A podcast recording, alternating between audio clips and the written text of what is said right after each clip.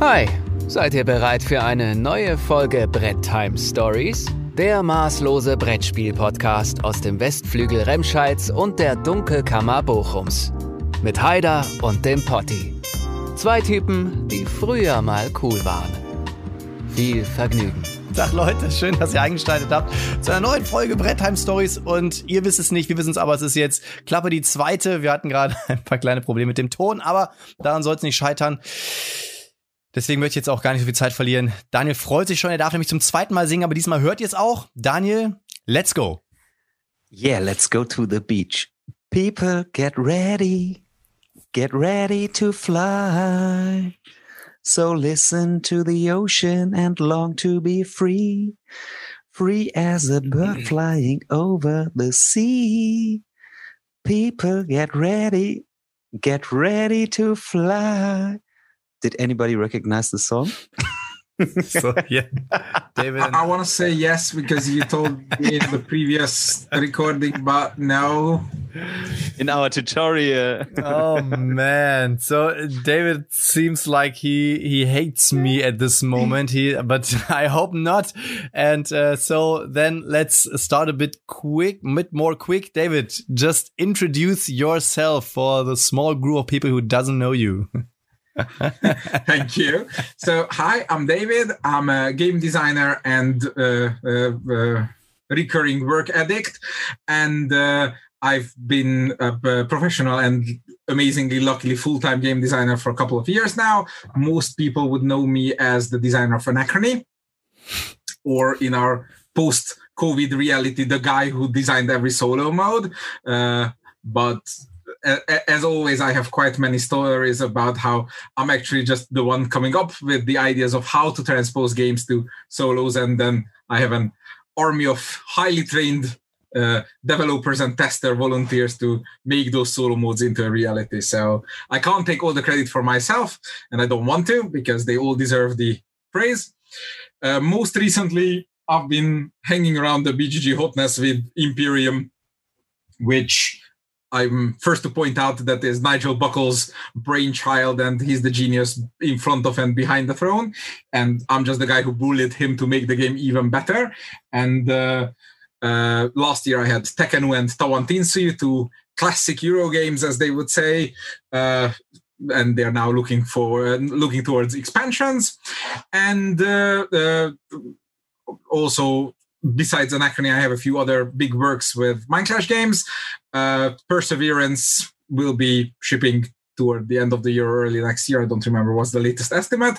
And in a few months, we're gonna launch Voidfall, our new space 4x heavy euro hybrid solo co-op competitive all integrated and it's again uh, nigel buckle david Turczi team effort.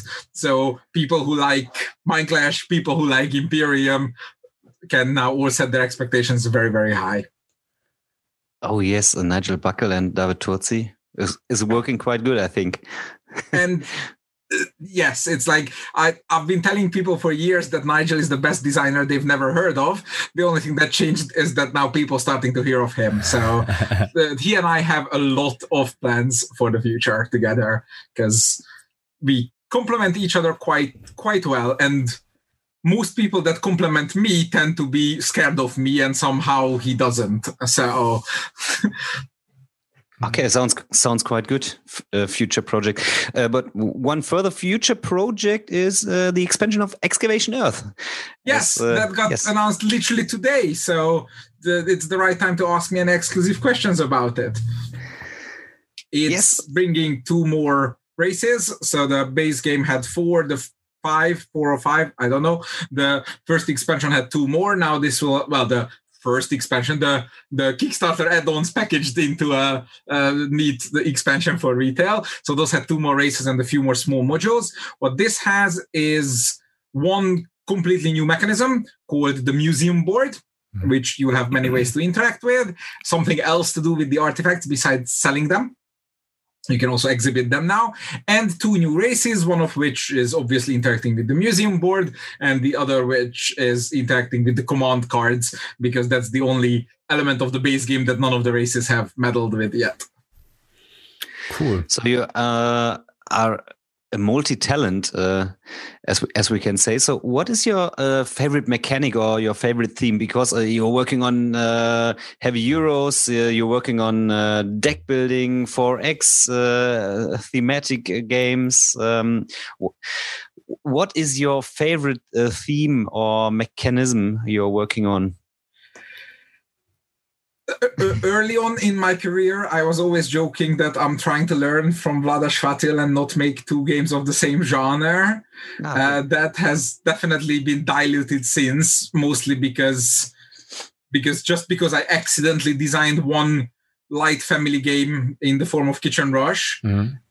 Yes. Since then, it has been consistently clear that my talents lie in integrated systems design and uh, and uh, and several for, like basically what i'm trying to get to is that i'm not into any one mechanism or any one theme.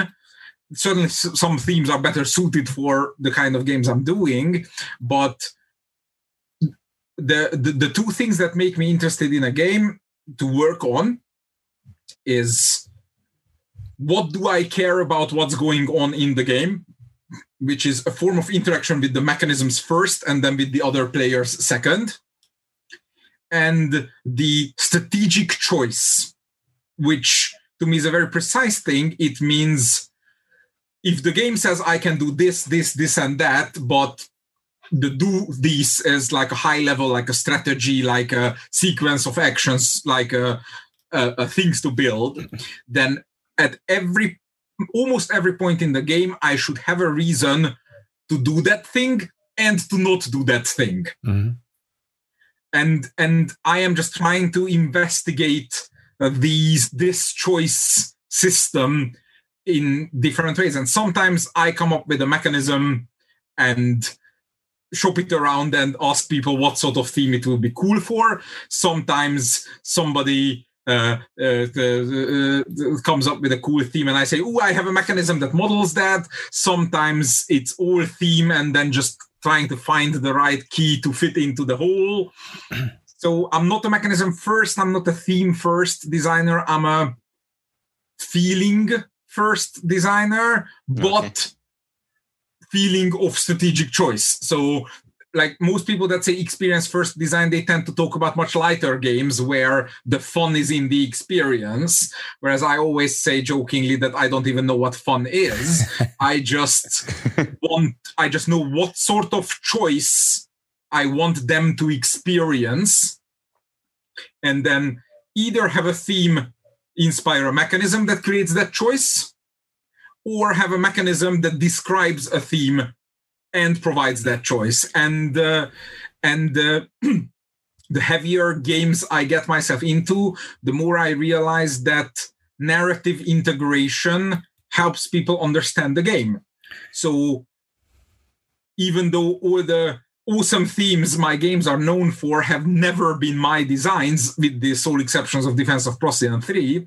Like Anachrony's theme was not my idea. Uh, I uh, I, I, worked on, I'm not the lead designer, but I worked on uh, Dave Kirkop's Petrichor, which is a notably amazing theme, also completely his idea. Imperium was all Nigel's theme, etc. So I'm not the guy who comes up with the themes, but I am, I take it very seriously to, and as I get better in my uh, in my skills the more and more to make sure that what i'm doing in the game is also what the game is telling me is being done in its world. And but that's a very important thing. Sorry when I interrupt you because um, a few a few episodes yeah, because a few episodes ago uh, we talked to Vital Lacerda and uh, he said uh, I talked to him a lot too. Yeah, and and he said so. so my games are um, known as very complex games, but um, he said if you understand the story behind the game, you will learn the mechanics of the game much more easier. And as you said before, um, that narrative uh, complement will help the uh, people to understand the game um, because um, in uh, some episodes i said there are uh, just a few authors or game designers which have skills to connect the story with the mechanics. And um, i said one of those guys is vital lacerda because everything you are doing in his games um, has um, a story element in it and you understand why are you doing this or as you said why are you not doing this? And um, my first game of you was also anachrony.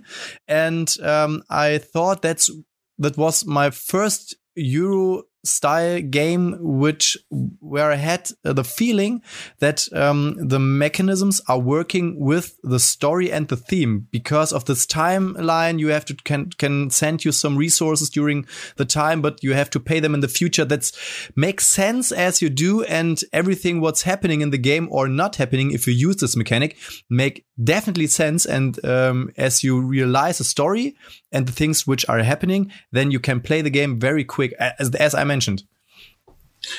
As always there will be another thing i won't take credit for. So that's that's the genius of of the team at mindclash more specifically the lead designer uh, Viktor Péter because like all i know about narrative integration today i learned by first watching him and richard Amann do it on anachrony which was already a, I would like to think a very good game when i gave it to them. But it wouldn't have been anywhere near successful just on the mechanisms. Like it was always about time travel. The time travel was definitely not pasted on, but the post-apocalyptic world, the representing the two kinds of action limitation by exosuits mm-hmm. that like in my prototype, there were action tokens. And if you went to the big board, you spent an action token. If you went to your own board, then you just needed to have an action token. And that's it. Mm.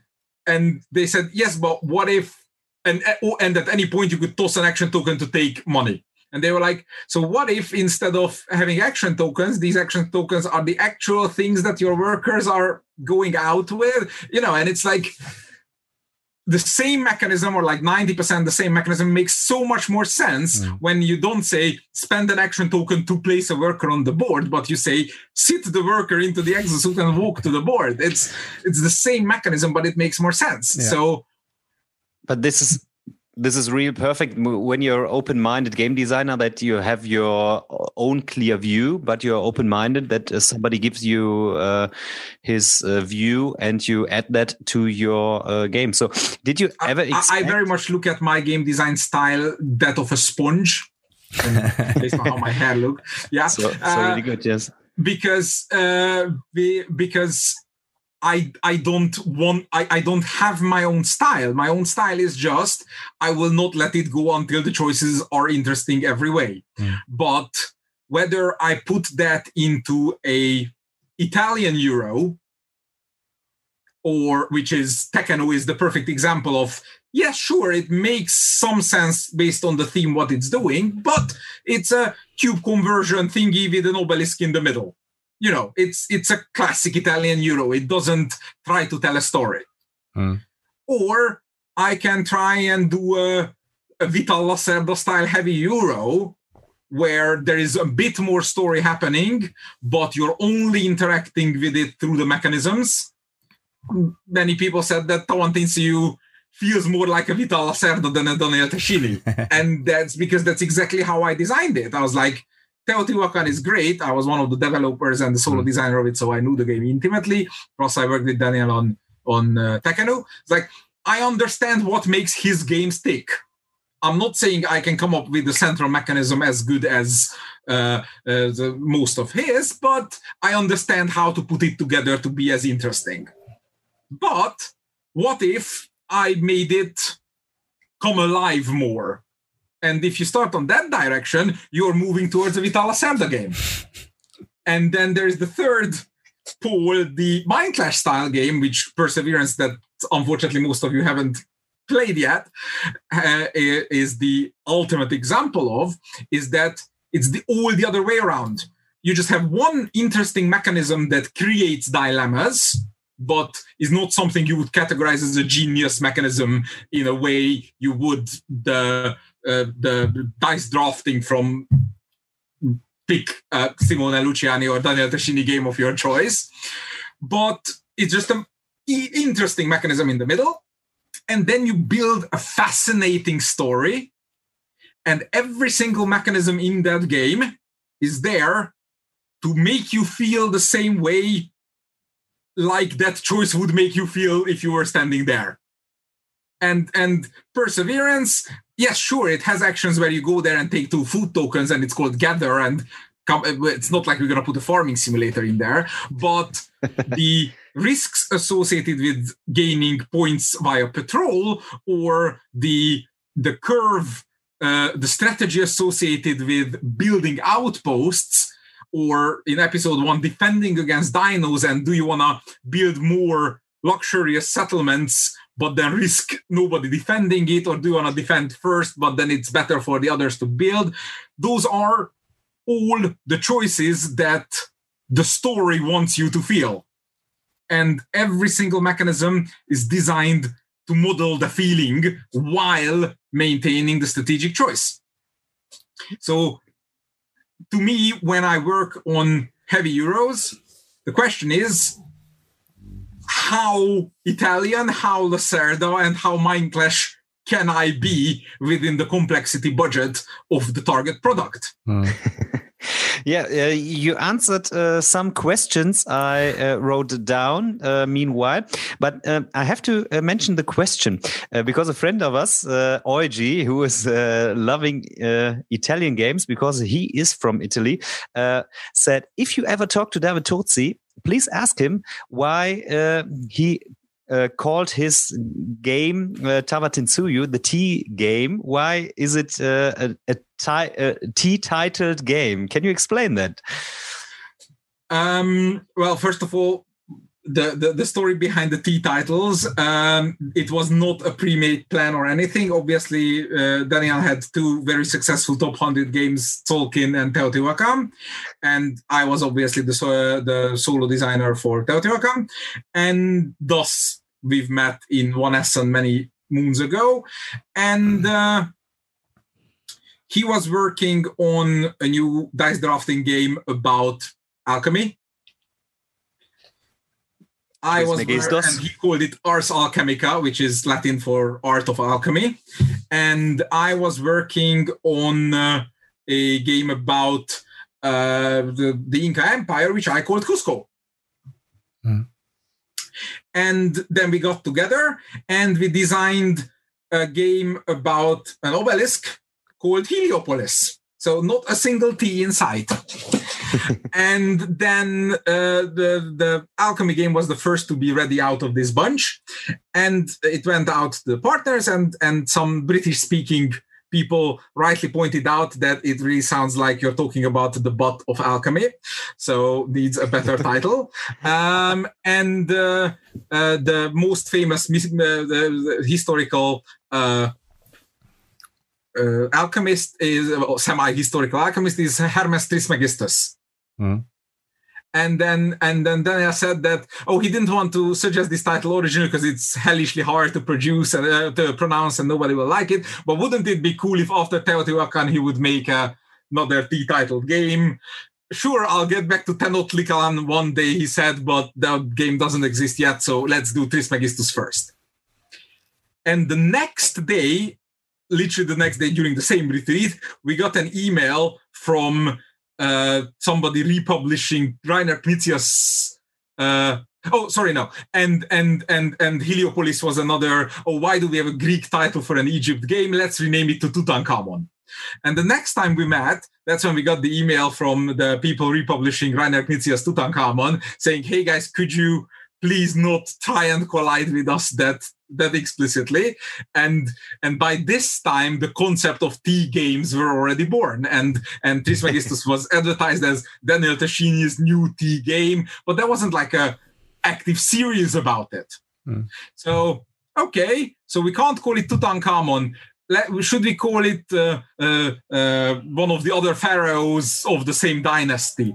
And and and then I kept joking that no, we can't do that because none of the others starts with a T. Uh, and and and this time we have not just one DT on the box, but two DTs on the box, so we must have a T name. and one of my playtesters and often solo developer, John Albertson, jumped into uh, uh, the, the Egypt uh, Egyptian dictionary and found that the word for obelisk in Egyptian is tekenu. So we're like, well, that settles it. And at that point, somebody pointed out that you do know that there's like half a dozen board games called Cusco out there, so you probably want to rename that too. So I went Wikipedia Incan Empire, and it said Incan Empire parenthesis in Incan Quechua language Tawantinsuyu. I'm like, Perfect. I typed in, is there a board game called Tawantinsuyu? Turns out there was, but at the time I didn't find it because uh, k- k- k- Quechua words can be transliterated multiple ways. Oh. And they, they spelled it with an HU, whereas the Wikipedia article I was reading was spelling it with a W. So I didn't find their game because Board Game Geek doesn't have a Did You Mean feature. So, oh, great, there is no game called Tawantinsuyu. Done. And then once we announced it, somebody pointed out that that, uh, that we called ours Tawantinsuyu, the Inca Empire, and there's a game called Tahuantinsuyu, which got later retitled The Inca Empire. I'm like, sorry. so, and and like Daniel has a special thanks in the rulebook because he inspired some of the mechanisms. He play tested it. He gave advice. I've always said that I'm not gonna try and design an Italian euro. Turns out I went a little bit too Lacerda on it, but but it's still much more Italian than any of my other big games. Therefore, the publisher eagerly advertised the two together. So I've never claimed that this is a Daniel Tascini game and that I intruded on his series. I don't plan on my next one to start with a T although one of the ones I'm currently working on might, but again, sheer coincidence. Um, but but I know he plans on a few more T-titled games, so it, it'll still be 90% his stuff in there. sounds sounds real fun. Real good story. Uh, I, I've got stories all day long. so so uh, the the first view s- seems that we all think, oh, there's a strategic uh, genius behind that. All games with a T, but this is uh, Now there the, is. the real story behind it. Is yeah. now we have a plan, but but but all good plans come from ha that works. So yeah, which is also how, the how story about how I came up with good solo modes. I went, oh, that works, and then rinse repeat. So So so what was your first solo mode? Is one of an, my anachrony, uh, absolutely questions. anachrony. Ah, okay. Okay. And so you, you recognized, okay, that works. And uh, then you continued. And then three years later, when after having done 10 others, I went back and went, no, Anachrony solo mode is total trash. And that's why there is a new one in the Fractures of Time expansion because Yes, yes. I was like, this is my most famous game. It can't have my worst solo mode in it. But it was the worst because it was the first. And it and and I was lucky because it was very good by comparison. Because what else was there in Euro solo gaming when Anachrony came out? Viticulture or Uwe Rosenberg's beat your own scores, but end of sentence. But David, um, just a small uh, joke. Are you genius? Or are you crazy? Because the border between uh, genius and craziness is very small. so, Well, I'm definitely crazy, and I can definitely talk enough to give the impression of a genius. I mostly improve myself by surrounding myself with specifically smarter people and then sponging it all from them. um, because uh, what what I was thinking about um, a, a bit earlier, you said that there are some games uh, where you um, or where other people do. You you you said the the hard work, so you give them the mechanics. They have to taste it, and um, you will uh, improve them. sometimes they give everything and all i do is just like on imperium every like when i first played imperium every selling point that's in the box right now was already in it Mhm. all i did was reduce the randomness of the market uh, unified the keywords around and even then i just said i want to unify it and then nigel and i worked together oh this is not good enough this is not good enough etc and and after the first five or six nations worked and and those are the one and two star nations in the box these days i said yeah but could we do something crazier and then we had a three star nation and then i went yeah but could we do something crazier and that kept happening until we got to the utopians which are just flat insane Yeah, but that's an interesting interesting point because um, another great game designer like Eric M. Lang. So um, there are also games where his name is on the box. But um, some people said that oh i think he doesn't work very much on this game but maybe he gave some uh, impressions or maybe he they, he helped them to improve and so his name is on the box. I haven't that's, yet worked with eric so i can't comment on his work methods. No but but that's also a selling point. And is your name uh, also a selling point at this point of time? Because i would really much hope so because i've been working my uh, sitting cheeks off to make sure that i have that luxury honestly, I still to this day strive to work with people who know more stuff than me so that I can give them one thing and learn the rest from them. Mm-hmm. So I always joke about that top every that the goal is to design with a co-design with every top 100 euro designer. There are I'm not really every, but I have a long list of people I want to. Some it's been a scheduling issue. Some we're actually working on something. Some we're actually saying we're going to work on something next year. So, and so when I want to talk about how would Vital Lacerda design this game and how would Martin Wallace design this game and how would Simone Luciani design this game, I want to understand that mm-hmm. because that's that's my hobby. Mm. understanding game. I'm terrible at playing games. If somebody can't beat me in a game by their second play, they shouldn't be a playtester of mine. but that's luckily a not impossibly high bar to jump. But but what I am good at is I can play half a game of something of this genre and tell you what could possibly not work it might still, but what has a theoretical chance of failing, and what's the coolest bit that I would put more emphasis on besides the obvious selling points. Mm, so the okay. the mechanical hotspots, both good and bad. So I'm I'm I'm an I look myself as a game design analyst, if you are, if you will, mm-hmm. and yeah, that's, that's why I love co-designing because when I work with Simone Luciani, for example, this morning, then that's me tossing things at him and then analyzing his reactions. And that's a project where I came up with the core idea. So it's more me tossing. Mm. But Tekhenu was mostly Daniel's core idea. I provided the, yeah, but could we have the thing rotate in the middle? Yeah, but could we have each action fit uh, uh, uh, the, boost the next one? Yeah, but could we have a reason to build next to your house, not just my own house? So, but the core mechanisms came from him. But I analyzed them and I said, I understand why you think your mechanism is good, but could it also be good for that other reason? Mm. So, th- so, that's my method. So, what were, were you working before you became? Famous game designer? I used to be a software engineer. Ah, and okay.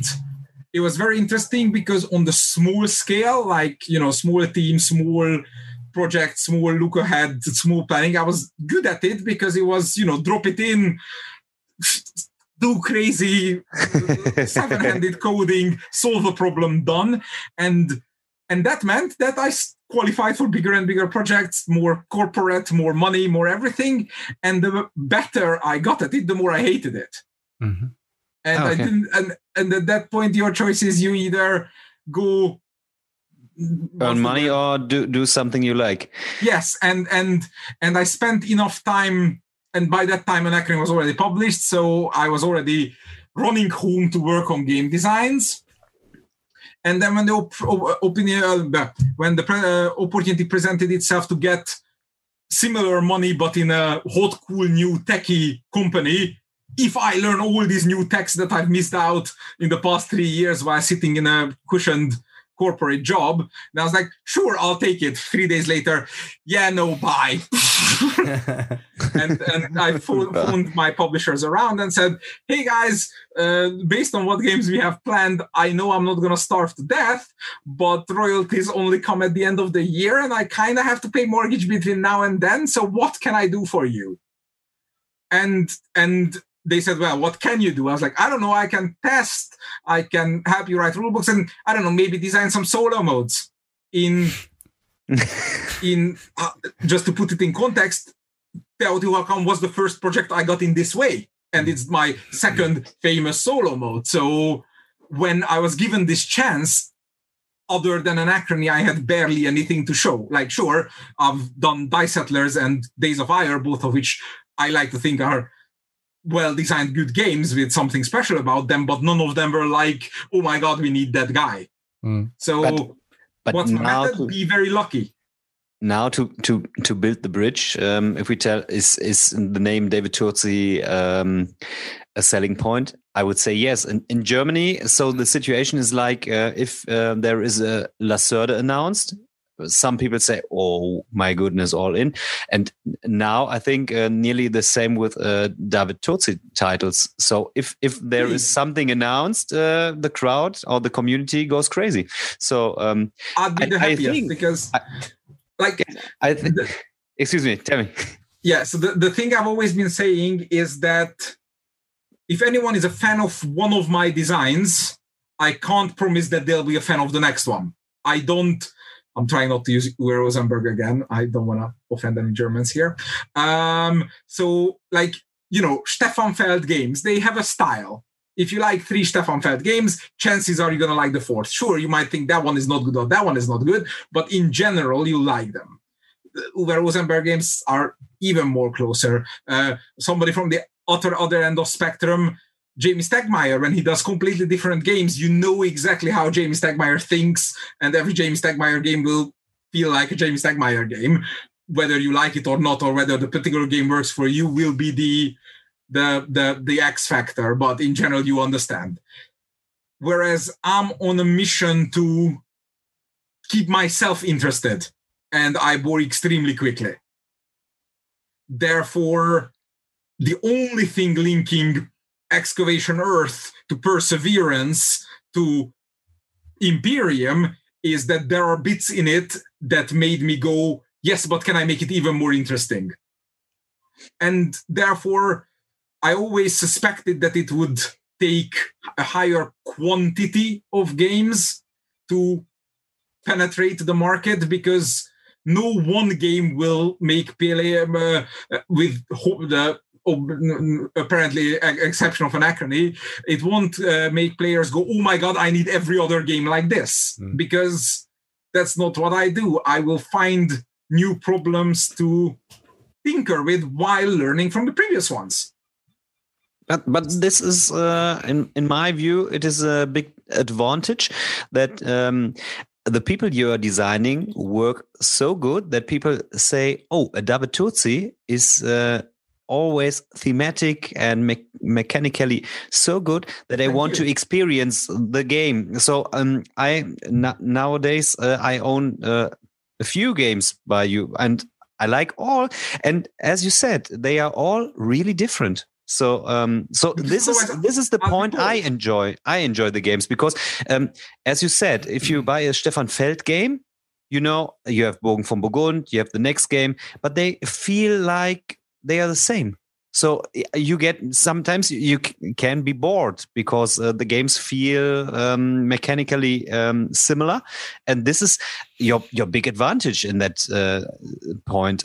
I, I think. mean, that is what I learned from Vlaada Chvátil. And that is, some, again, somebody whom I've worked with and sat in the room for several playtesting sessions online and physical as well. And, and like, the, that that presence of humbling genius. That's why I evaded your question. of Do you do I think I'm a genius? By definition, I can't be because I've met Vlaada Chvátil, and and that's how a true genius looks like. And it's like like I pitched to him an expansion to his game that he said was unique enough to be worth working on. And then while he was pointing out minor flaws that kept it from being perfect, and I did my usual, well, here's a better idea, here's a better idea, here's a better idea. he went, but what about? And then you feel that the moment he starts saying that sentence, like, obviously, that's what I meant. It's like, how could it? It's, it, it's, that's what I want to absorb from people is like, how do they get from here to there? And after I've seen him leap from problem A to solution B in a heartbeat three times on a tiny little 18 card deck, then the fourth time I could anticipate it a little bit better. And I only had two new ideas and one of what which was almost what he suggested. So it's like th- that's that's my design analysis and and and once like the, the other related cool story I tend to tell is that I played Teotihuacan a year before release, right? Because I was on the development team. I put it down to the heaviest gamers in my gaming group at the time, and they hated the game. They were like, oh, "This is boring." and I went back to the publisher, uh, naive nobody, with half the game redesign suggestions. Change all of these things because the game is terrible. And they were like, "Nice try, buddy, but no." And and and Andre uh, Novac, the the lead developer, CEO, everything of of Board and Dice, he's also a very good designer developer himself. And we started bargaining on the phone call. Can you change that? No. Can you change that? Well, I could, but I don't want to because it makes it more complicated. And then after a while, we found two one line of rule changes that made people feel like they're doing slightly more. And then I took the same game with only those two lines of changes back to the same group that absolutely hated it. And they went, Oh, now I can interact with this system. How smart is this system? Oh my God. Why did I never realize that before? And when then Teotihuacan came out and it became a top 100 game within months, I was like, so if those two and a half lines of changes that Andre and I negotiated out over the phone improved the game this much, why wouldn't I just improve all of my own designs by those two and a half lines? Like, not those exact two and a half lines, but why would I spend my effort on anything else other than looking for my two and a half lines in every single game? And and the next game I did was the Tawantinsuyu essentially, and with the endless work of perseverance always hanging in the background. So redesigned Procyon based on I like the game, but all of those things could be better. Let's redesign. So that's that's what I can offer to people following my games is that I am ruthlessly critical of my own games. I, I hate everything now because I've seen how a good game can turn into a great game. Therefore, if anything is a good game, it's probably not good enough. And but because my brain is very niche of a niche, I will find a lot of good things that other people don't enjoy. Hmm. I think Excavation Earth is perfect for what Excavation Earth is trying to be. And I completely understand somebody not liking it for what it's doing. I can completely understand somebody not wanting to read the page long player aid of Tawantinsuyu. But those people aren't saying the game is not good. Those people are saying the game is not for them. Mm. My job is to pick a game that's for me and make it the absolute best I think I can be. And I'm extremely far from succeeding.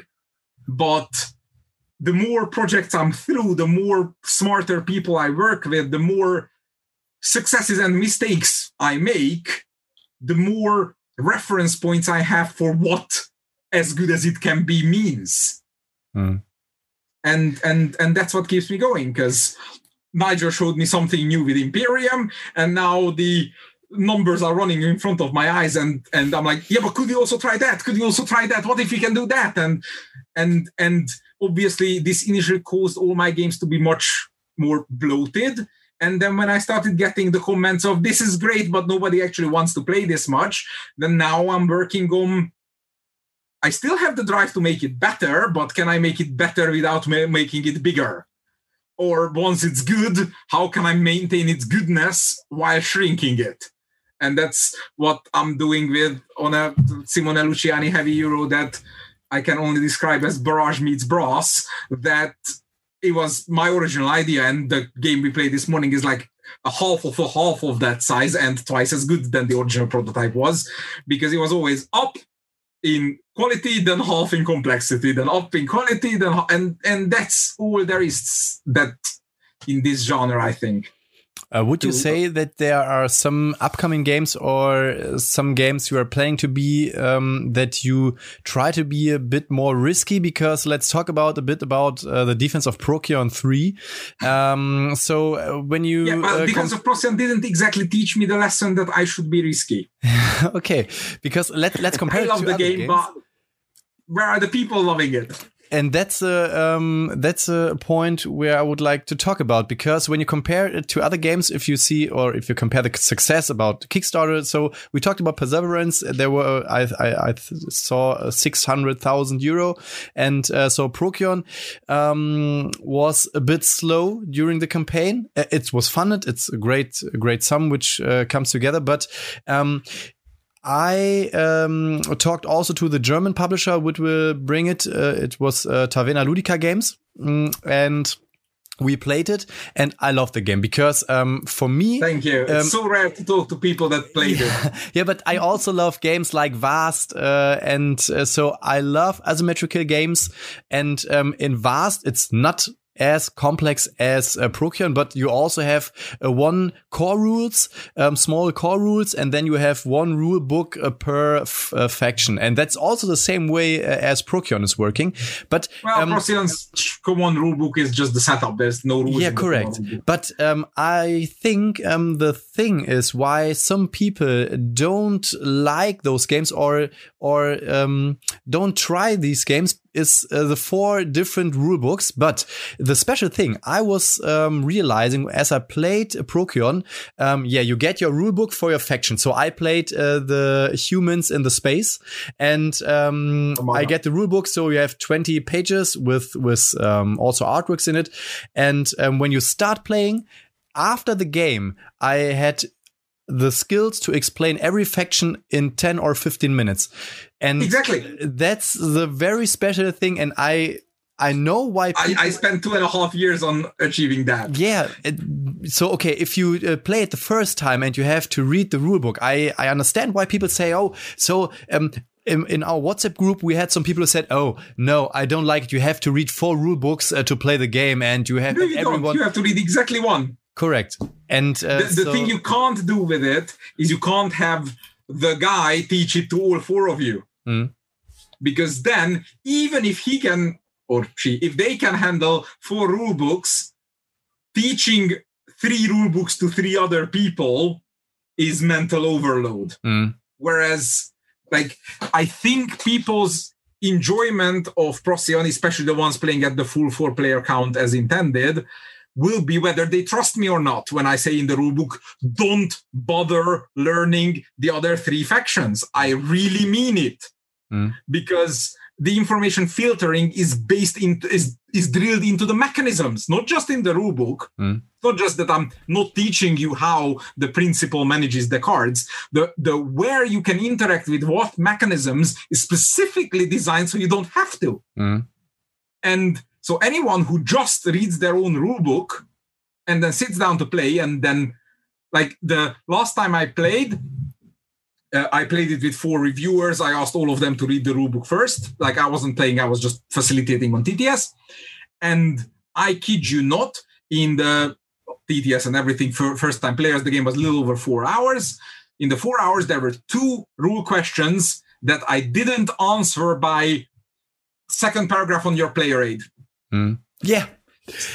That's it. Yeah, just let it's, me interrupt you at this moment. Um, there are the player aids are perfectly. So if you um, if you read the rule book and you never have to look into the rule book, you just need the player never. aid, and you can also pick the player aid of your of your um, opponent and say, "Oh, I know how what you have to do." And um, so that's because I can't expect anyone to learn eighty to hundred pages of rules to cross reference. yeah. I expect everyone to read 16 plus pages of uh, rules because the 20 pages not even all rules the first five first four pages is setup and the last two pages mm. is what you need to know about your enemy on a strategic level mm. and then you turn to the last page put the player aid in front of you and you never look into the rulebook again one ex- exception the four human buildings the hospital and the jammer and the whatnot i forgot mm. to put onto the player aid so that you have to look up in the rules once i've already kicked myself for that but that's it why the game did, not get more successful? Some part of that blame could possibly lie with the publisher's marketing efforts on that. I don't want to go into that so much more because I don't like bad mouthing people, whether they deserve it or not, and because I am not actively working with them anymore for completely different reasons. But do I think that if Mindclash published the game, would it have been a lot more successful? I don't know because ma- maybe Mindclash's core audience wouldn't have reacted to it positively. Mm. And and and interestingly, the other big experiment I've done was also with the same publisher, Roman Roll, which I've played roll and rights. Then I was asked to help develop design Welcome to Dino World. And while I loved all the people involved, the whole project was a shooting war because they knew what roll and rights were, and I just wanted to make a good game. Mm-hmm. And apparently, these two things are mutually exclusive, at least by my definition. Therefore, I kept coming up with ideas that made it, yeah, yeah, yeah, but you can't do that in a roll and write game. Mm. So when the project finished, I was like, now I'm gonna make a roll and write game the way I want it. Mm. And that's Roman roll. And most of the negative reactions are to it are like, oh, I wish it was a Euro game with tiles. Mm. No, you are conditioned to expect that from a Euro game and expect this from a Roland uh, from, from a Roland ride. And sure, people with big tables and small hands have a smudging problem, but I am one of the least coordinated persons on this planet, and I can play that game without smudging. so whereas we made a heavy euro in uh, 35 euros. Uh it, like it has more logical components than Tawantinsuyu for half the price. And it has a, if you play it solo, the setup time is about a minute and a half. Mm. But I think so, that's a very important thing about uh, Rome and Roll. I, I tried something different. Yeah, and correct. they said, no, we want to go back to the same old, same old. So, so nobody said is... Roman Roll is a bad game. They said it's not the game we wanted it to be. Yeah. So, or, or so, some people said, "Oh, I think it's a bit more too complex for a roll and write or something like because that." Because it's not a roll and write; it's a dice drafting heavy Euro game. You should compare it to, I don't know, Trismegistus, not to Ganz Schön Clever. Yeah. That's the trick. so I think this is uh, one of the problems nowadays. Um, we had a talk about uh, the game Root yesterday. So. Um, someone was uttering uttering um, yeah Root uh, if you played it two times and you are new to the game you, you can't win it or uh, you have to learn all the four factions. Um, so i think um, then that is it is not your game play other games but um, we are uh, always expecting the game we have never played before and want to have the full experience and we want to have um, the fully sim simulation of a game that a faction is totally different to another but we are not uh, giving the games the chance to to experience it. And um, this is um, a prejudice i think uh, some some gamers do and and don't give the uh, game the chance to to be what it is. So so that is what you mentioned already Roman Roll, Tawantinsuyu, Excavation Earth are all games where if you don't play it at least twice with the correct rules, I don't know whether you like it or not. It's I have no and it's not because the game is unpredictable. It's not like the old school Ameritrash games that sometimes work fun, sometimes explode.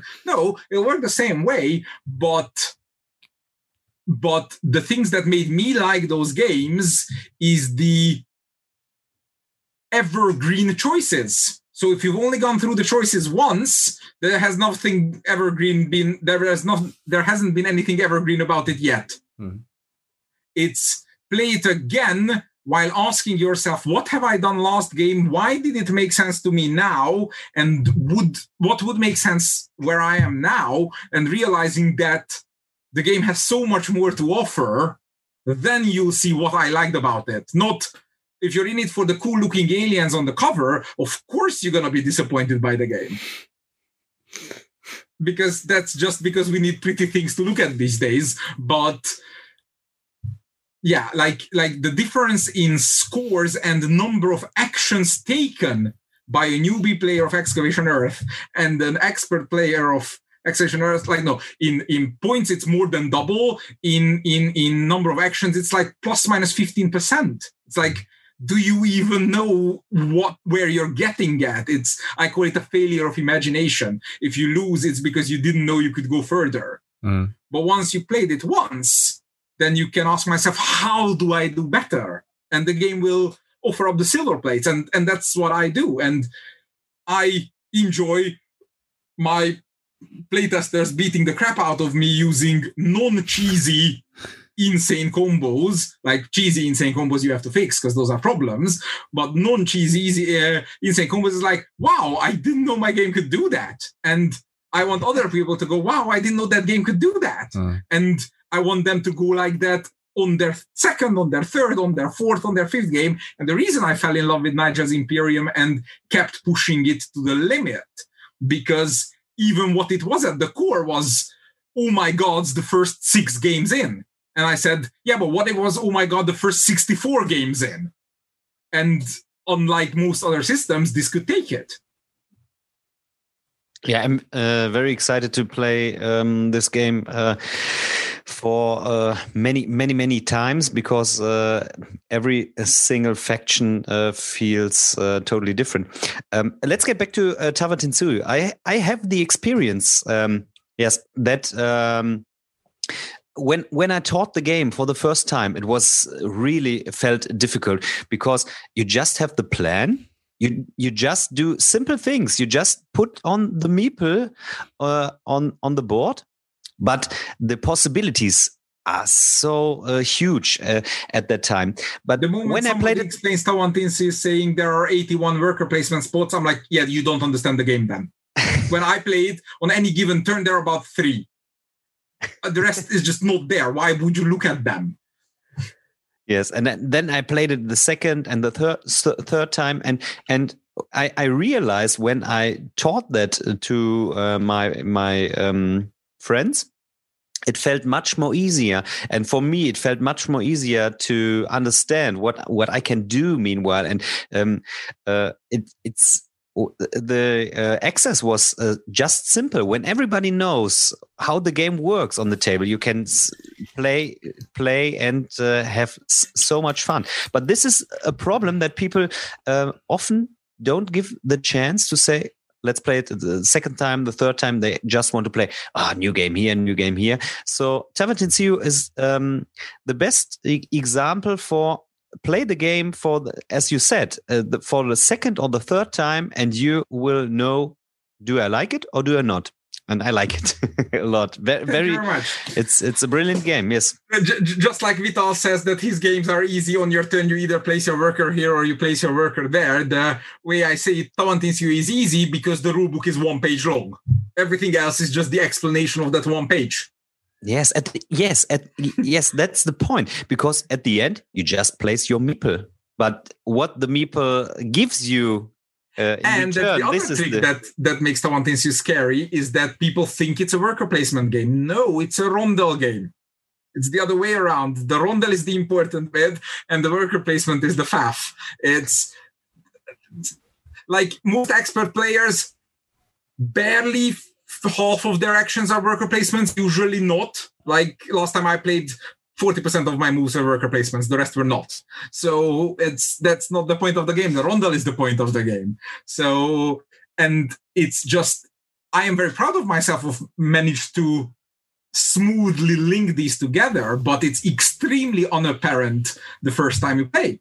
And that bounces people off. And and my job is now going forward of how can I maintain that interest that made me love Roman Roll and Tawantinsuyu and Excavation Earth, but give it to them in a form of almost like Teotihuacan, because Teotihuacan for me is a medium, like it's not a heavy game. I'm bad at it because I can't create a seven step long strategy. I'm very bad at depth planning, but what are the things you can do? Why would you do A? Why would you not do A? I can easily summarize in that much. Whereas Tawantinsuyu is a heavy game because the reasons to buy a statue or not to buy a statue is fourfold. So question is, how can I present the choice systems of Roman Roll, Excavation and Tawantinsuyu, which are which what I consider the three mechanically super integrated games I've done recently, but put them in a package that doesn't require crazy people to appreciate.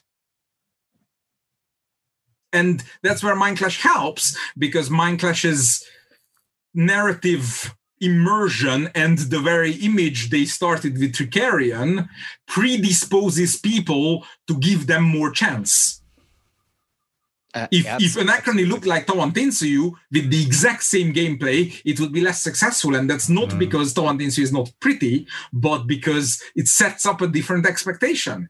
Mm. And I am continuously pushing myself and learning from others and talking with them. Viktor Péter being the, the lead example these days. He used to be a heavier gamer than I am, and now he started pulling me down to lighter games. And now that I got his rhythm, I am also pulling it down games. So it's it's how can I make people appreciate the smart choices I like while scaring away fewer of them? Because they're not wrong to be scared away. They're just not like me.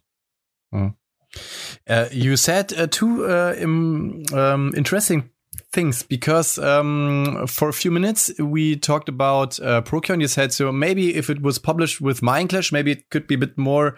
Uh, you don't know if it would be a bit more successful. And now you also said so. Tawan Sui doesn't doesn't look very pretty, but it's a great game.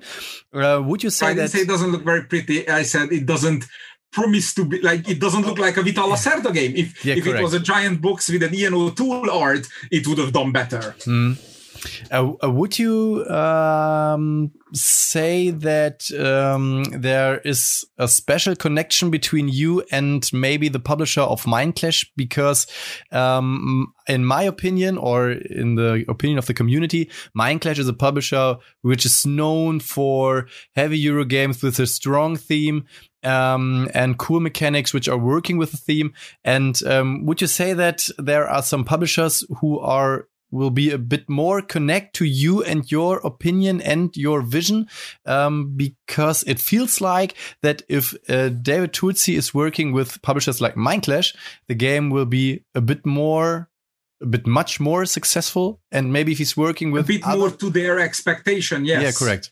like so currently my two other main publishers besides Mindclash is Mighty Boards, uh, who've done my historical games, and then when they moved Mhm. into new new cool stuff, then uh, I worked with David Kirkhope on Petrichor, and then they did Excavation Earth, and we recently did Vengeance Roll and Fight, which obviously again not my style of game, but Gordon asked for it, and I went, "Ooh, wouldn't it be cool?"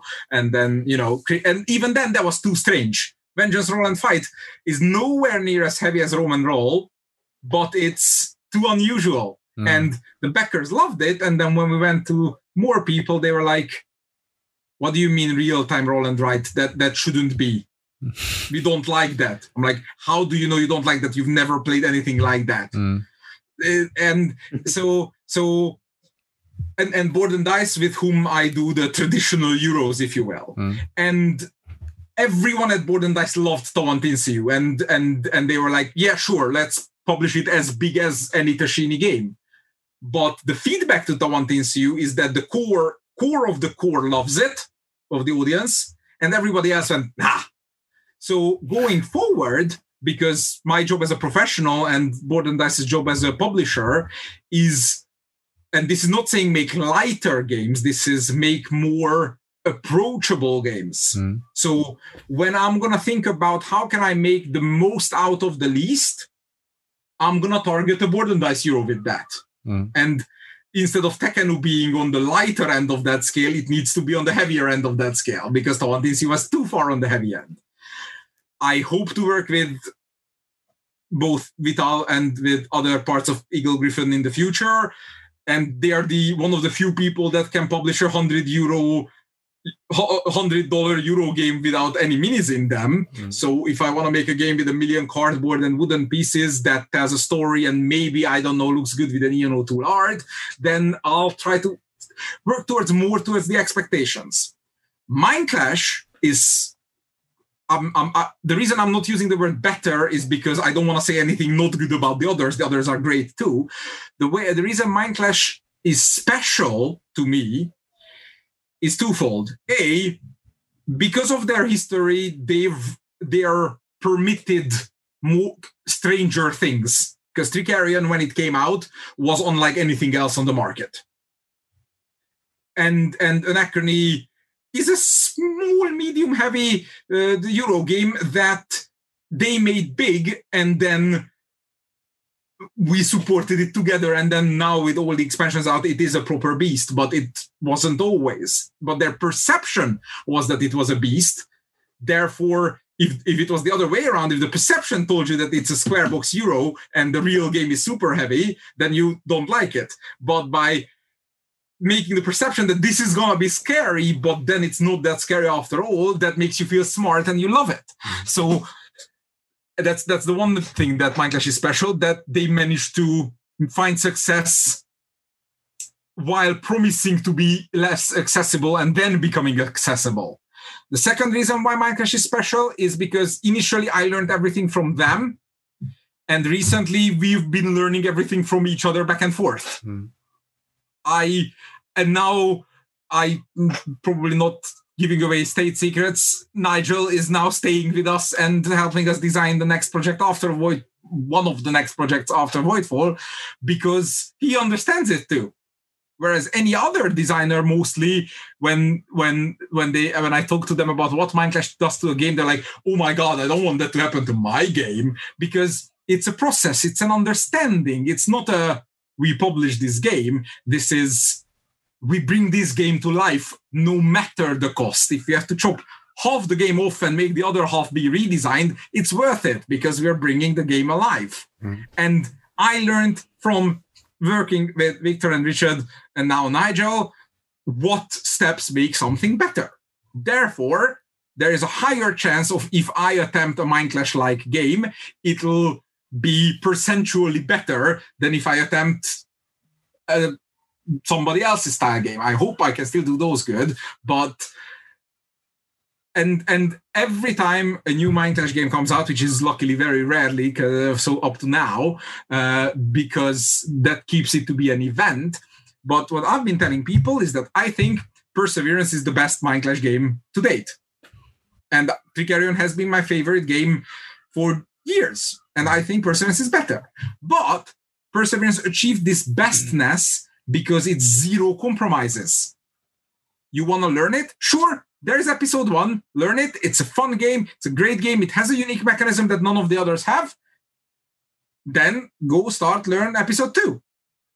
If the, the difference is so much that I can teach episode one in 30, 40 minutes, which is on par with an Anachrony plus minus five minutes. Hmm. I can teach episode two in more than an hour. It's insane. But if you've just played episode one, you remember everything. I can teach the difference in 15 minutes Mm. because it makes perfect sense. So Perseverance is huge. It's heavy. It's interactive. It's I don't want to say it's mean because it's not mean. It's mean compared to uh, you know, like you don't attack the other player, but like every single action you make matters. If you mess one up, you've made a mistake, and that'll show. And on average, every player makes one or two mistakes in the game. But it's big. It's not. It's not trying to appeal to anyone. It's saying this is the best game we think there is. Do you like it? Your choice. With Voidfall, we said we can't go further. We can't do an even more than perseverance. Mm. If you do even more, o- o- so very few people will bother to experience it the second, the third, the fourth game as we want them to, that we're gonna start declining in returns. So, what's the least we need to keep to feel like the same epic heavy euro with all the perfect choices? So, sure, Voidfall is an epic heavy euro, but uh, the, the perseverance just in multiplayer has two 20 something pages rulebooks and then another 20 something pages rulebook for solo and then another 10 something pages for the playing all the episodes together the chronicle mode. Voidfall has a 40 something page rulebook that includes the competitive the cooperative and the solo to integrate it. There is no read this for solo read this for combat. you just read the whole rulebook and you start playing and like if you play competitive, skip that one and a half pages. That's about it. Mm.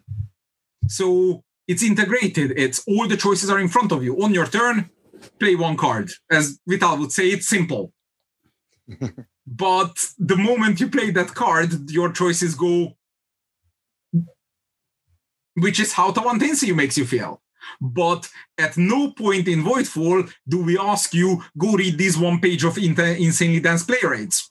It just says, pick a card. You don't know what to do, pick that one, it'll be fine. And and because it's a Mindclash game, nobody will expect it to be super easy. Mm. But as far as heavy games go, it's easier. Mm. Therefore, they'll get to the feeling smart part sooner. And that's what heavy gamers cons- mostly consider feeling liking a game. It's either I feel smart for having understood it, or I haven't understood it yet, but I'm getting closer to closer to it, and I like that feeling. So it's it's not like the story helps, but that's what separates to me thematic gaming from from heavy Euro hardcore strategy gaming is that in one you're in it for the system, in the other one you're in it for the excitement. Mm. And and I think as far as strategy and systems choices driven interest goes, Voidfall, it's like not not 100% finished yet. The competitive game is is is have been stamped, but I'm sure knowing Mindclash will develop it for a few more months after the Kickstarter. But I am confident that when we're finished, that will be the best game I have ever worked on. Because it's the pinnacle of how can I be as smart as Tawantinsuyu? How can I be as epic as Anachrony, as thematic as Perseverance, while also trying to be a bit less than them? Mm and Nigel's genius that you've seen on Imperium is on full display here. So I'm really looking forward what this will be. It's it's it's still a mystery for us, for the audience, but not for you. Is, is, is it is it uh, near, close to the finish line? The game? Do you the think prototype, the prototype components, at least of the competitive game, are going to the prototype printer so that the reviewers can get their copies in like matter of days. So yes, yeah, yeah. we've signed off on the competitive game. We are still testing the cooperative and the solo game like three times a week because mm-hmm. I'm not yet happy with anything other than two player at this point, but we'll get better. Ah, okay. So you're perfectionist. So you're passionate and uh, perfectionist.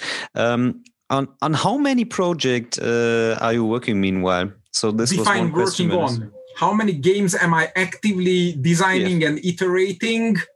Yes, maybe four or five. How many games am I overseeing the solo mode development of? Another four or five how many games am I sending out emails to other people saying, so let me know when you're sending that Excel sheet so I can send you my thoughts? Another four or five. And how many games are there in my mind that I really want to design and in my spare time make notes about, but in my working hours try to banish them from my head so that I can finish the other? About another 10. So every three or four months, I create a list of all games that I should check up on Last time I did that, it was in the high 30s. So, oh but oh that doesn't mean I design 30 games a week. It means that there are 30 games piled into my brain.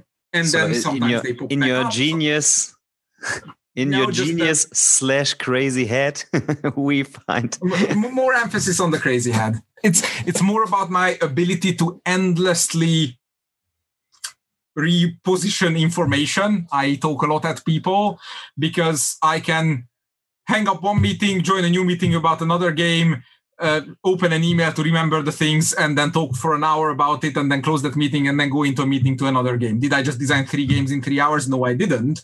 But I worked on three games in three hours, and all of the games did something.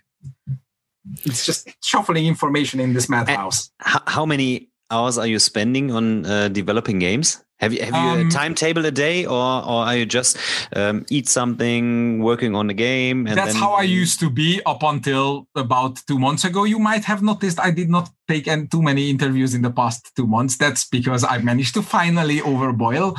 So now I'm at least one of the weekend days is fully non-work and the other one has to be limited to four, four four-ish hours and i'm trying to limit most weekdays to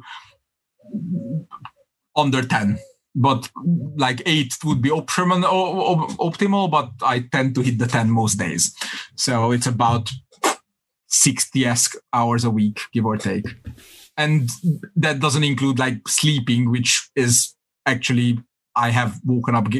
I have failed to go to sleep until I've written down the idea in my head, or I have woken up with uh, typed up notes on my phone on my pillow that I've apparently typed while uh, in the middle of the night while I woke up for half an hour, but was too sleepy to remember. So.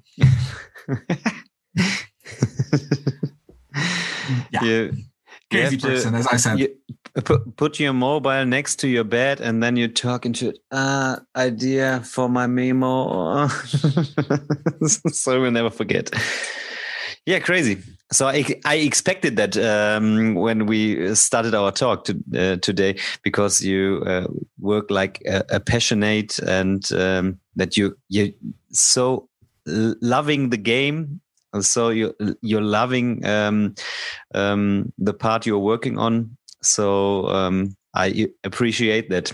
And we, I, I think we can expect many, many David Turczi games in future that will bring yeah. fun to our homes.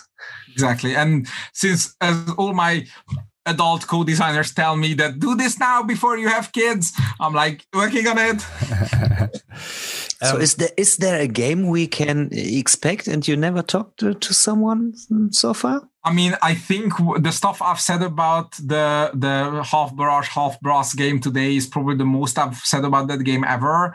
But that's because I've had a playtest last Friday and I felt really good about it. So now I'm like fairly confident that I won't have to toss out half the game. So yeah, but that one hasn't even been signed yet, so I don't even know what publisher will bring it in what year. I just know that Simon and I have been having a lot of fun with it.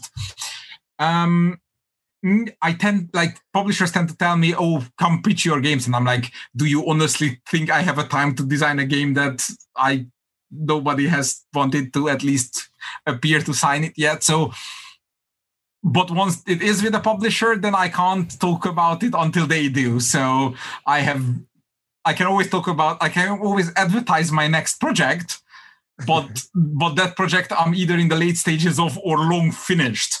So right now the life is mostly about Voidfall, and then I'm I'm counting down the days until the marketing and sales department of Osprey decides whether Imperium is worthy of expansions, and if so, how many. Because I think I've compiled like a list of 12 civilizations that, hey, Nigel, I had a crazy idea for this civilization. Hey, Nigel, I had a crazy idea for this civilization. And then oh you know, if I have to wait an hour for lunch or something on a Saturday, then I just pull out a paper and quickly design 10 more cards for, I don't know, the the Sassanid Empire's heavy cavalry or whatever. It's like it's it's it's it's just running in the back of my brain. I don't even count it as work anymore. So, so like, first for the for the German audience, the the uh, German version is announced. So the German. Spieleschmiede uh, will um, deal with um, Imperium Legends and Classics. Uh, Excellent choice and I hope I can uh, translate it, or I I, may, I, I do the correction um, when I don't translate Please. it. So I'm working on it. Uh, yes, I appreciate that game. Very very good game. Uh, will be real fun for um, the German audience. I hope they love it. If they love it at least as half as much as I do, it's already gonna be a bestseller. Uh, so, David, uh, what's I think what could be uh, interesting is uh, you said that you uh, or you are a professional game designer, so it's your main work. Um, so there are so many people who are dreaming of this uh, and um, who are dreaming to be a professional game designer. But could you tell something about the business, how it works? So you said, okay, um, I um, announced or or the game Imperium is now published, and now maybe in a few weeks, the publisher publishers say, hey, okay, we need expansion. So, mm, do you still have uh, fixed contracts with um, the publishers, or are you mainly free so that these um, publishers just say, so hey, if you have an idea, you have to send them first to us, and if we don't want to publish, you can give it to other ones so so give some uh, deep views into your everyday business um, because on the one hand you have the ideas you have the games you have the mechanics but on the other hand it's it have to uh, to pay your life to that you can uh, yeah buy some so, nice things so talk a bit about it as, as i mentioned the the the in the backstory that when what three and a half years ago when I quit my day job, I said, "Hey guys, this is looking like a good year, but I need to pay mortgage until the the royalty checks come here." So I have maintained an ongoing, I call it a consultancy con, uh, contract with uh, three publishers. Uh, the Mindclash and Board and Dice has always been the first two, and the third one has been fluctuating around. Right now, it's Eagle-Gryphon is my third one, and of course, I work very closely with Mighty Boards as well, but they don't uh, use my consulting services.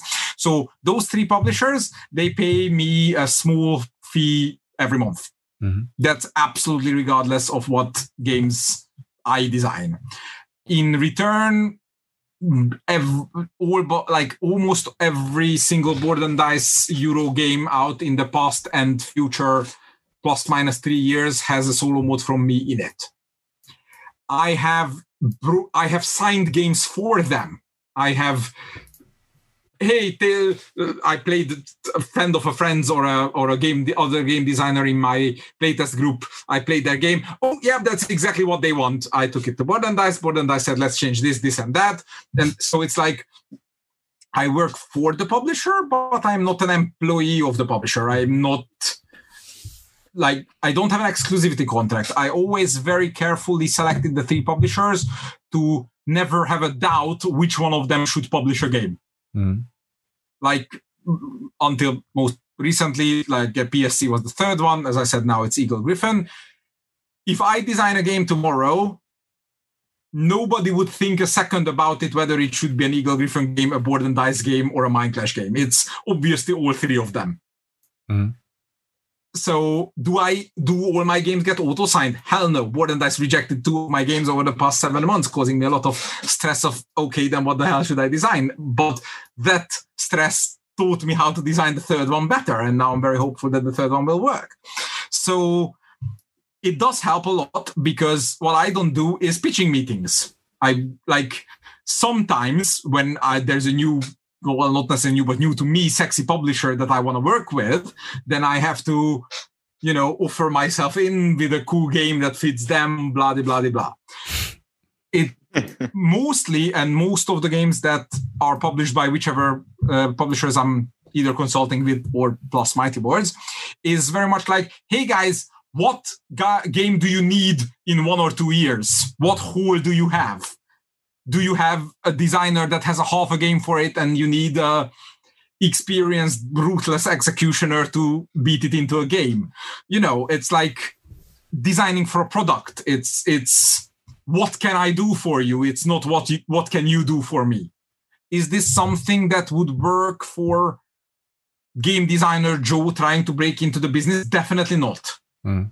because nobody will pay any number of money every month to game designer Joe on the maybe he'll be useful to us. So am I lucky as hell? Yes. But this basically Anachrony was a calling card enough.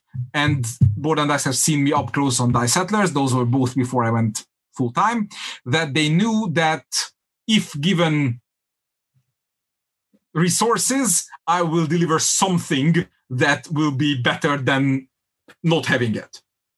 And and as exponential curves go, once I didn't need to show up at the office to pretend to work for six to eight hours, suddenly I could make more games. Once I had the chance of working with better game designers, suddenly I learned how to design better games myself. So I don't know how to start. No idea. But uh, yeah, so these days I still get my monthly checks from these publishers. I occasionally take a solo cons- solo design, which is, as I said, more of a solo consultancy, and then Nick Shaw, John Alberts, and David Digby and the others work on it, and I edit it and overview it, and then send a check. Which is why I'm I can be cheaper than the competition in solo game design because they have to build their hours. I don't. I have to build my ideas, my knowledge. So that makes it cheaper. Um, but uh, and and and that's like the month to month cash. And then at the end of the year, I go around and saying so that that game and then you know i still have contracts i still get percentages after my games some of them i get actually smaller percentage than what a designer of my effort and recognition would or should get but that's because they also pay the fixed fee so it's it's it's like stability versus and it works really well for me because it removes the stress. It allows i do essentially the hellever i want.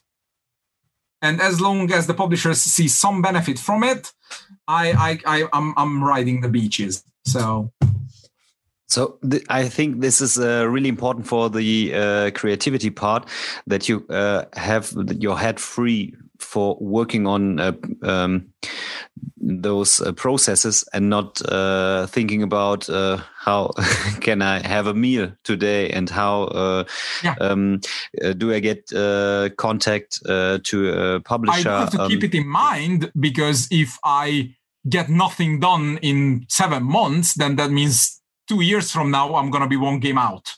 Okay. And if I'm one game out, that's okay because I've probably done one game too. Then it's probably not my best game out. It's my fourth best game out that year. So whatever, the top three will cover it. But if I miss too many beats, then eventually the top three won't cover it. So it there is a pressure. Yes, it's very much my living, and I very much have to keep going. But I pick what I like, and I could just say tomorrow, no, I don't want to design a game for you. Bye. But obviously, I've picked my partners, publisher partners, in a way that I know that what they want is not something I wouldn't want doing.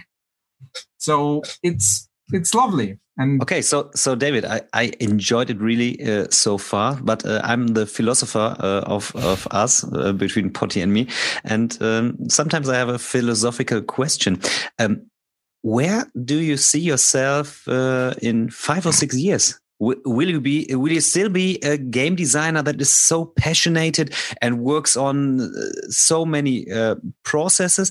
Or you lean back and think you are in um, working for a publisher in in uh, consulting or something like this? What what are your future plans maybe? Where do right you see now, yourself in right? Like for the next two to three years, while I'm trying to slow down, I am slowing down quite slowly. I am taking on less, one more small projects. I am starting designing one more cool idea less. But I'm still very much burning on 105%. Mm. Obviously, the, the the the family will shift priorities, which is now not indeterminately distant mile, milestone, but and and the only role model I've ever had in this career, Vlaada Chvátil, hasn't put out his own big game in what four or five years, and I don't think he's any less passionate about it. Last time I talked to him two years ago. Oh my God, COVID has been so long. Um, but uh, hey, if what Mindclash or what Board and Dice or both what they're doing keeps working and they want me around, I could entertain myself just on that alone. I don't have to do the others. And if business is booming, then maybe one day any one or any two publishers will pay enough for me to not need anyone else, which is, I assume, what Eric Lang is doing. But I what I can do is every two years make a course correction and and and go along with it. And okay. especially since everything i do is realized two years later. So if i stopped working at the end of if i started zero new project right now i would still have games coming out for the next two years. Never mind expansions which are actually half the fun because touching my own already working systems and making them somehow more better and having to worry less about keeping them simple because it's only the expert players coming back for more is like my Legoland. It's like I just want to go in there and have fun. so, you'll see with Excavation Earth, you'll see with Tekhenu. Hopefully, someday soon you'll see it with the Imperium. There does nothing exists yet. I'm not teasing any expansions, but yeah, I, I I always look to the future. I'm always excited. I'm often too excited. I'll try to take care of myself so that none of my games go up in price because I'm dead. So, yeah, this is um, the dilemma that um, when you're working 105% each day, and as you as you um, in the prequel, as you said, um, you you are learning to say no, not right now. Very much so. Th thanks for your uh, interest, but um, I I can't uh, solve that at the time. So it's it's it's really difficult to say no. I think uh, really in a business. Because it's all exciting. It's it, it was my passion long before it was my wallet. So how could anyone say no to smart and successful people asking my opinion and wanting to pay money for it? It's like, but but no, it's it's it's it's working on the long term goals are now what's important. Cool. Daniel, do you have some additional questions? No, uh, I'm I'm running out of questions because uh, I mean that was a good philosophical note to end on. I've already advertised all the projects I wanted to advertise, and I'm fairly certain nobody wants me to sing. So. yeah, there was so so much information. I've also brain overload. There are so many cool stories, yeah, information about the people. game. So um, I I think today we are not. Uh, and our our podcast is not named Brett Time Stories; it's named David Turczi Stories. So uh, please don't flatter me. Don't do it. just it. kidding. I I think it's very very interesting for the audience, also for us. And so thank you that you uh, had time to talk to us. And um, I hope and hopefully it won't be the last time that we met. Um, I, I, would say call me anytime. I promise next time not to cancel you twice. okay. No, this this is this is um, the the final episode before our summer break, and uh, we announced that there will be a big guest in the last episode before we get in our summer holidays, um, and. I think when uh, this goes online for the audience, they will uh, participate and and they feel feel what we expected. And um, it was a great pleasure so well, far with thank you. you very much. And i hope that somewhere in the middle of my crazy rambling they saw some nuggets of golden uh, the truths. Yeah, yeah, so everything's fine. Maybe a maybe a last question. Um so this year so now at this moment, the plans are really straightforward that um, the fair, so that the Spiel will be this year. Will you participate this year? I'm heading to Gen Con and Spiel this year. Oh, cool. I'll, I'll, I'm already half vaccinated. I'll be fully vaccinated soon. So I I miss my people so much. So I'm coming. Yeah, for sure. Very cool. So um, maybe now we know that Vital Lacerda is coming, you and Martin Wallace. So Daniel and I have to drink some beers. We we have to. Oh yes. So I think we have to. Met, uh, at the start of this episode, as you were talking about um, stuff that you are developing and Vital Lacerda. Uh, so do you know? I've just finished the solo mode for his new game last week. So yes. Oh, pretty I, cool. I talk to him every now and then. Um, I had an idea for new uh, videos on my um, on my YouTube channel. Do you know um, on MTV there was um, it's in the past there were um, um, um a series it is called ah I don't know um Good Fight, Good Night, uh, where with Johnny Gomez and uh, ah was. Uh, I feel this is either a cultural or a generational or both uh, difference because I had, your I had words are look. making no sense to me. I had to look. Good fight, good night. It was called a celebrity death match, and okay. um, I had the idea to produce um, a celebrity death match with board game designers. And as you were talking, um, I saw some pictures where you and Vital in a tag team match versus uh, some other guy. So maybe I, well, that could I be mean, funny. the, the, my problem with it is that that most of most of the people who are from my kind of the arena I'm already working with, as as last time we had an Essen in 2019. Uh, uh, uh, Martin Wallace and Richard Breese told me the same story one day apart, saying, "Hey, I just ran into Martin Wallace slash Richard Breese, and he told me that he was working with David Turczi." And I said, "What? Me too." So, so yeah, yeah. Maybe, I, I I will not promise, but um, maybe I will do something like that. So I mean. It, I, am happy to. Uh, my, my, if, if anyone asks, my lifetime goal is that somebody starts the Turczi number, in which is the bacon number or the Erdős number of board game designs of who has co-designed with whom, and because I want to co-design with all of them. So. David Turczi designed the double of Reiner Knizia's game. Yeah, the, the maybe if you count only completely unique designs. Oh my goodness. Yeah, I think that's a perfect ending, David. Thank you that you had time for us. And, Thank you very much, uh, and I look forward to the death matches. Yeah, I also. Stay safe and healthy. Danke, dass ihr alle eingeschaltet habt, Leute. Bis zum nächsten Mal. Good fight, good night. It's Johnny Gomez. Bye. See you.